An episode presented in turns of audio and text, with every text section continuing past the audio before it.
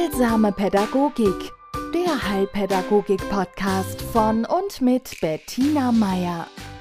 Herzlich willkommen zu einer neuen Folge von Heilsamer Pädagogik. Ich habe dieses Jahr zu Weihnachten eine Rilke-Biografie bekommen.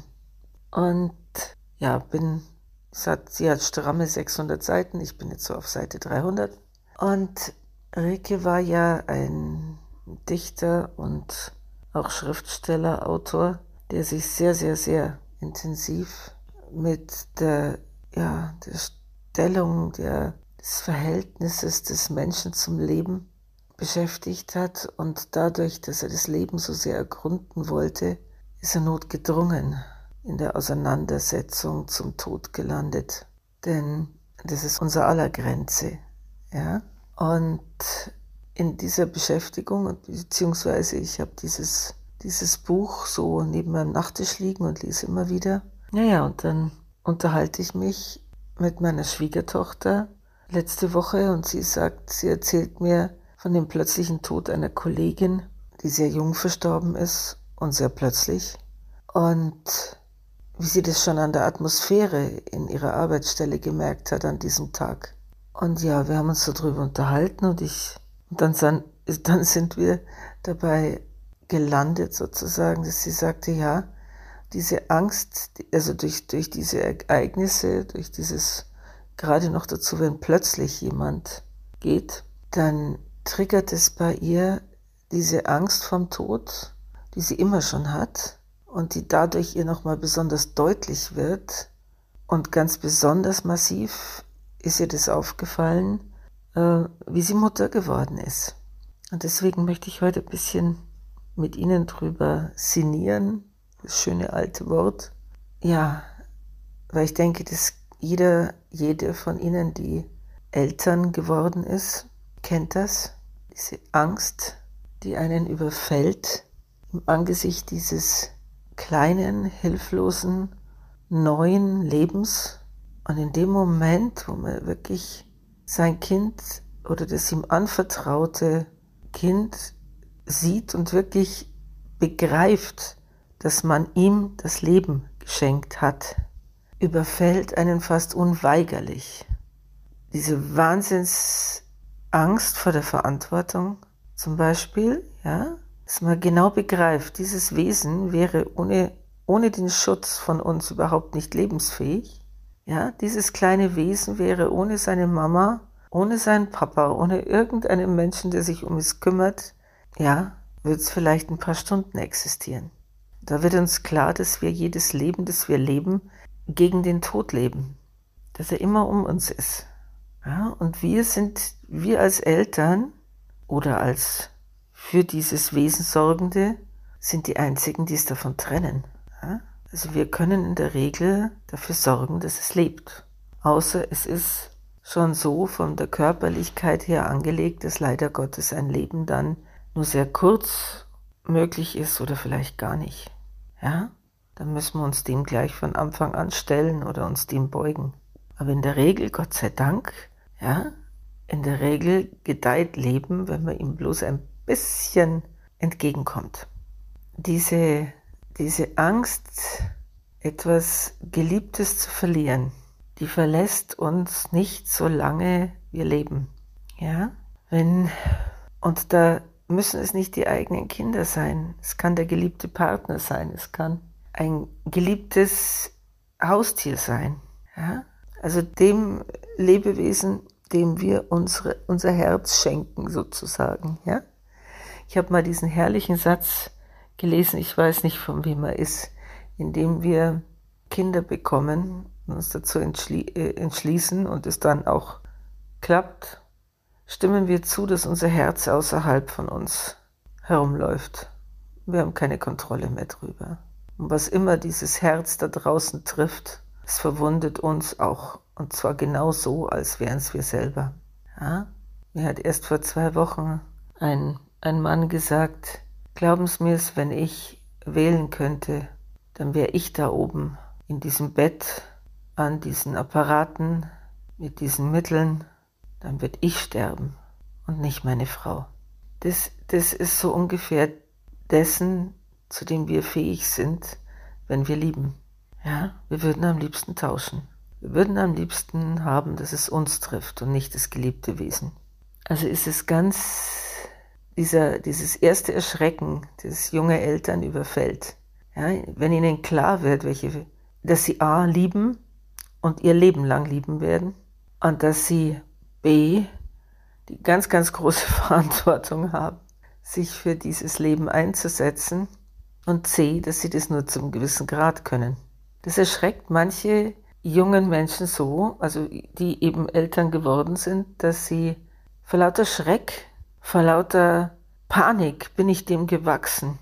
Entweder sich gar nicht trauen, diese Liebe zu leben, in der sehr unsinnigen Hoffnung, die ihnen vielleicht auch gar nicht bewusst ist, dass es dann nicht so weh tut, wenn dieses Kind, ja, nicht, diesem Kind was passiert, dieses Kind vielleicht nicht lange lebt oder dieses Kind einen ja nicht wieder liebt. Kann ja passieren. Ne? Ist mir zwar jetzt in meinem Berufsleben noch nicht passiert, aber weiß man es, ist zumindest eine Angst, die man haben kann. Ja, dass es also Mütter gibt, die sagen, nee, also das ist mir zu viel, das kann ich nicht. Ja, die erdrückt werden von dieser, ihre Vorstellung von Verantwortung. Oder die sagen, okay, also eins, ja, das kann ich vielleicht gerade noch handeln. Das äh, ist ja jetzt so, damit muss ich irgendwie umgehen, aber die, die aus dieser Angst vor dem, was dass dieses Leben dieses anderen in ihren Händen liegt, dann äh, ja keine weiteren Kinder mehr kriegen, weil ja, weil es einfach zu heftig ist. Und das, das ist verständlich, ja. Ein Weg aus diesem Dilemma und ich muss jetzt echt dazu sagen, also wenn Sie jetzt dieses Erschrecken nie hatten, ja, ist mit Ihnen auch alles in Ordnung. Absolut, ja. Ich denke nur, es kann passieren, dass es Sie irgendwann einholt, ja, denn es ist eine Wahrheit. Und wenn man sich dieser Wahrheit gleich von Anfang an stellt, ja, dann ist es, dann kann es zur, wie soll ich sagen, dann kann es zur vertrauten Wahrheit werden, dann ist es eine Tatsache, die wir äh, akzeptieren über das Leben hier auf diesem Planeten, über unsere Existenz. Ja? Da muss man dann auch nicht mehr dagegen ankämpfen. Da muss man nicht in Abwehr von, also da muss man nicht in Abwehr dieser Angst leben. Es hilft also, wenn man sie sich ein bisschen anschaut und deswegen rede ich mit Ihnen und mit mir. Weil, wie Sie vielleicht schon gemerkt haben, sind diese Gespräche, die ich hier führe, immer auch welche mit mir selber. Ja, in der Hoffnung, dass das, was mich bewegt, bei Ihnen vielleicht einen Widerhall findet. Und ein, ah ja, kenne ich. Und ah ja, aber ich, ich gehe das jetzt anders an, zum Beispiel, ja, oder? Also das, jeder von uns hat seine eigenen Antworten auf die immer gleiche Frage. Wie leben wir? Wie leben wir freudvoll, lustvoll, kreativ, abenteuerlustig, liebend, gelangweilt, ärgerlich, zornig? Wie trauen wir uns zu leben, obwohl wir doch wissen, dass es irgendwann zu Ende ist? Ja?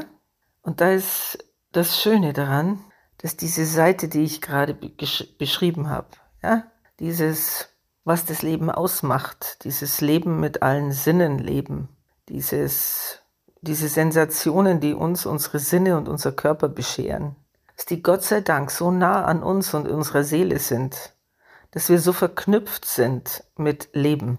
Ja? Dass in dem Maße, wie wir uns trauen, das Leben zu nehmen, auch in seinen unangenehmen Konsequenzen, in dem Maß tritt die, dieses Bewusstsein, dass dieses Leben endlich ist, dass dieses Leben von einem Nicht-Leben bedroht ist in jeder einzelnen Sekunde, tritt in den Hintergrund. Ja? Also mit wachen Sinnen durchs Leben gehen und mit, mit einer Bereitschaft wahrzunehmen, zu genießen, das Leben zu schmecken, zu tanzen, zu riechen. Ja? Das macht das Leben, wir haben ja, wir haben diese ganzen Ausdrücke, das macht das Leben lebenswert. Und Sie können sich dann die Frage, ob es das wert war, immer mit einem Ja beantworten. Ja, aber die Voraussetzung ist, es zuerst einmal gelebt zu haben.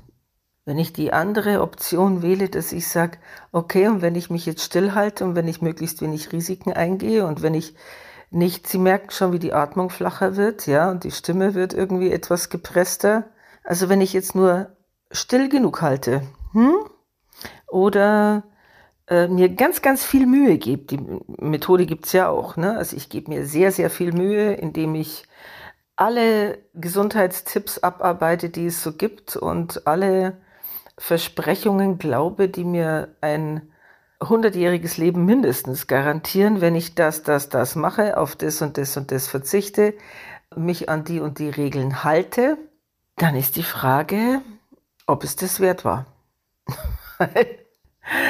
also ich wünsche uns halt allen, dass wir mit einem zufriedenen Grinsen auf dem Gesicht abtreten.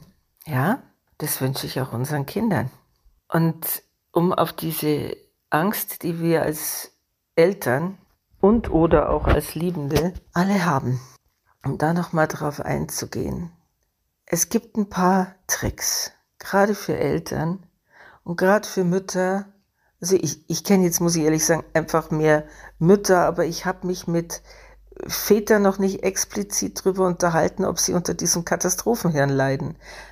Also Katastrophenhirn beschreibt ein Mental State, in dem in dem Moment, wo mein Kind sich mit dem Laufrad, mit dem Dreirad, mit dem Bobbycar, später dann mal mit einem, äh, was weiß ich, mit einem Roller oder einem Auto hinaus bewegt aus den elterlichen Überwachungsräumen, also sich aufmacht Richtung Freiheit, dass ich mir automatisch vorstelle und ausmale, was jetzt gerade passieren könnte. Ja? Also ich sehe mein Kind vom Auto überrollt, von bösen Menschen gekidnappt, von Hausdächern fallend, von, ja, also Sie wissen, was ich meine. Also bei uns in der Familie gibt es da diesen Ausdruck Katastrophenhirn. Meine Großmutter war damit gesegnet, meine Mutter auch, ich natürlich auch. Man ist ja loyal und außerdem hat man es so gelernt. So, und das kann einem das Leben ziemlich vergällen. Ja, also das macht einen nicht gerade entspannt. Und damit meine ich jetzt nicht, sein Kind allein über eine vierspurige Autobahn zu lassen, sondern Sprössling macht sich auf, was weiß ich, um die Ecke zum Kumpel zu gehen. So, und nachdem ich gemerkt habe, dass mir das so sehr, sehr im Wege steht und ich wirkliche, ja, also da liefen Filme ab, ja? Und ich in so eine Art von, ähm, ja, das hatte schon fast was, also so wie, wie manche Leute sich fast zwanghaft irgendwelche Horrorfilme reinziehen, ne? Es war so, so ganz subtil, so hinten so ein, so ein Grusel dabei, ja? Also ich hab, fand's irritierend, außerdem irritiert mich alles, was bei mir automatisch abläuft, geistig, weil das ist in meinen Augen Unfreiheit. Also, ich kam dann drauf, dass ich dann, dass ich eben diese Einspielungen, diese Filme schiebe. Also besonders bei einem Sohn war das so. Und dann habe ich gedacht, das, also wenn hier ein Film im Spiel ist, dann ist es ja meiner. Es ist mein Kopf, es ist mein Hirn, es ist mein, meine inneren Augen, die, die das so abspielen. Also wenn hier jemand einen Film dreht, dann bin ich das. Und wenn ich der Regisseur bin, dann kann ich den auch umschreiben. Ja? Und Sie werden es nicht glauben, ich bin auf diese Idee gekommen, ohne Ratgeberbücher gelesen zu haben. Ja? Auf alle Fälle habe ich mich dann, weil ich war ja sowieso ständig in irgendeinem Mindset drin. Ne? Das äh, habe ich mich dann hingesetzt und habe und hab also wirklich konsequent die Skripts umgeschrieben. Ich habe meinen Sohn gesehen, wie er auf diesem Gehweg sicher nach vorne rollt bis zur Abzweigung, wo es eben dann zum Haus seines Freundes ging. Ich habe ihn fröhlich lächelnd und strahlend nach Hause kommend imaginiert. Ich habe, ja, ich habe prinzipiell das Gegenteil von dem mir vorgestellt, was, was ich mir vorher vorgestellt hatte. Ja? Das, das, das Fiese von so Panikgedanken ist ja, man erlebt es immer so ein bisschen wie ein Überfall, ne? Plötzlich erschrickt man und plötzlich, oh Gottes Willen, was könnte jetzt da und so weiter. Äh, ist es nicht. Ja, ich kann, also jetzt nur mal gesetzter Fall, es sind nicht die eigenen Gedanken, sondern eben so eine Gewohnheit, die seit Generationen in der Familie läuft.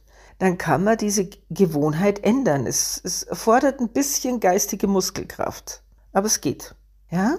Sie können miesen Gedanken die Tür vor der Nase zuschlagen und sagen Nein. Ja? Sie kommen jetzt da nicht rein. Aus. Und wenn Sie einen kreativen Tag haben, dann setzen Sie sich hin und überlegen sich und schicken Ihrem Kind gute Gedanken. Ja, es gibt sehr feinfühlige Kinder. Es gibt Kinder, die merken, wenn die Eltern sich Sorgen machen. Und weil sie besonders nette Kinder sind, bleiben sie halt dann vielleicht lieber daheim. Ja? Oder sie, äh, sie, sie, sie gehen irgendwie auf die Wünsche ein, dass die Mutter fünfmal äh, per Handy oder irgendwas Sicherheiten will, dass man gut angekommen ist, dass man gut wegfährt, dass man, ja, es ist nichts anderes wie eine Leine, an die man die Kinder hält. Und auf der anderen Seite wünscht man sich, dass sie selbstständig werden und dass sie ihr Leben in den Griff kriegen und dass sie lernen, mit Herausforderungen umzugehen. Ja, wie denn, wenn ich als Verantwortungsperson, als wichtigster Mensch im Leben meines Kindes jedes Mal in die Schockstarre falle? Ja, wie soll ein Kind freudestrahlend das Haus verlassen, wenn es die Panik in den Augen des Vaters oder der Mutter sieht? Ja, und ich gehe jetzt mal davon aus, dass die ganz normalen Verhaltensregeln mit ihrem Kind durchgesprochen wurden. Ja? Oder dass sie mit ihrem Kind geübt haben, richtiges Verhalten im Straßenverkehr oder so. Und ihm das Schwimmen beigebracht und so weiter. Ja, also die Ausstattung muss stimmen. Ich rede hier nicht von Leichtsinn, sondern ich rede von Vertrauen. Weil das ist das, was darunter leidet. Wenn ich meinem Kind gar nicht zutraue, allein ohne mich in der Welt zu bestehen. Das ist nämlich der andere Job, den wir Eltern haben. Wir müssen unsere Angst auch deswegen überwinden. Wie sollen wir unser Kind gut ins Leben entlassen, wenn wir der Meinung sind, A, oh, entweder ist diese Welt zu grausam für mein Kind, das wird, also die wird ihm nur schaden, oder B, es hat gerade die Nachkriegsgeneration oft gehabt, ne, und die hatten ja da, ähm, ja, wie soll man sagen, das entsprach teilweise der Realität, aus der sie kamen. Krieg ist keine Umgebung, in die ich ein Kind entlasse. Aber den haben wir jetzt seit 80 Jahren nicht mehr. Also das ist dieses, ja, oder ich denke, mein Kind ist zu schwach. Ja? Also entweder ist das Außen ganz böse oder aber, also das, das kann der nicht oder das kann sie nicht. Also die, das ist, was weiß ich, ja, so ein zartes Wesen, so ein sensibles Wesen, so ein frag mich nicht was, ja, und dann geht es nicht. Und was darunter leidet, ist äh, das Selbstbild des Kindes und sein Selbstvertrauen und sein Selbstwertgefühl. Ja?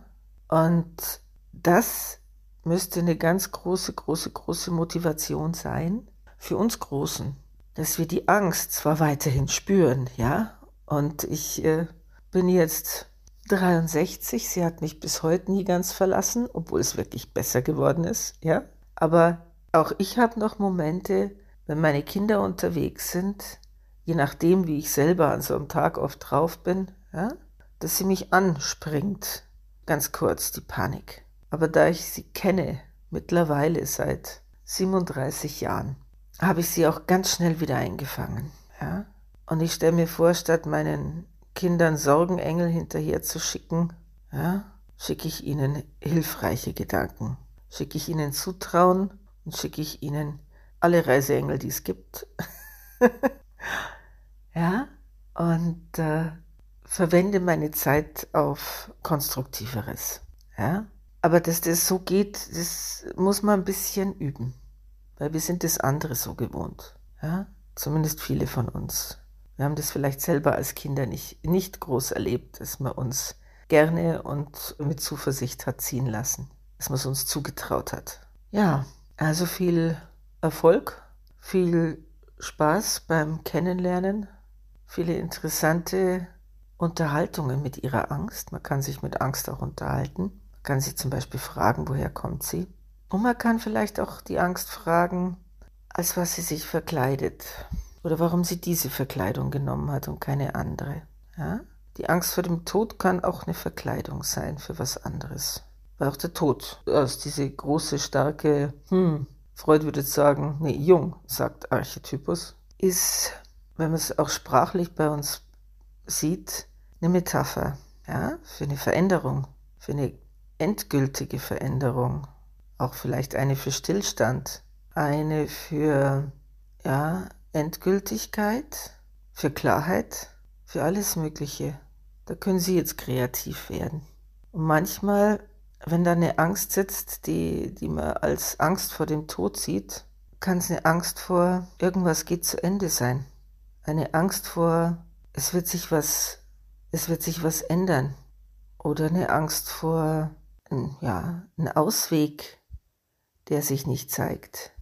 Oder eine Angst, dass ich eine Entscheidung, die lang ansteht, nicht treffen will. Ja? Also es lohnt sich ein bisschen zu gucken. Und nicht immer ist der Tod dran schuld. Manchmal ist es ganz was anderes, aber da können wir uns gerne anderes Mal drüber unterhalten. In diesem Sinne, eine gute Woche. Heilsame Pädagogik, der Heilpädagogik-Podcast von und mit Bettina Meier.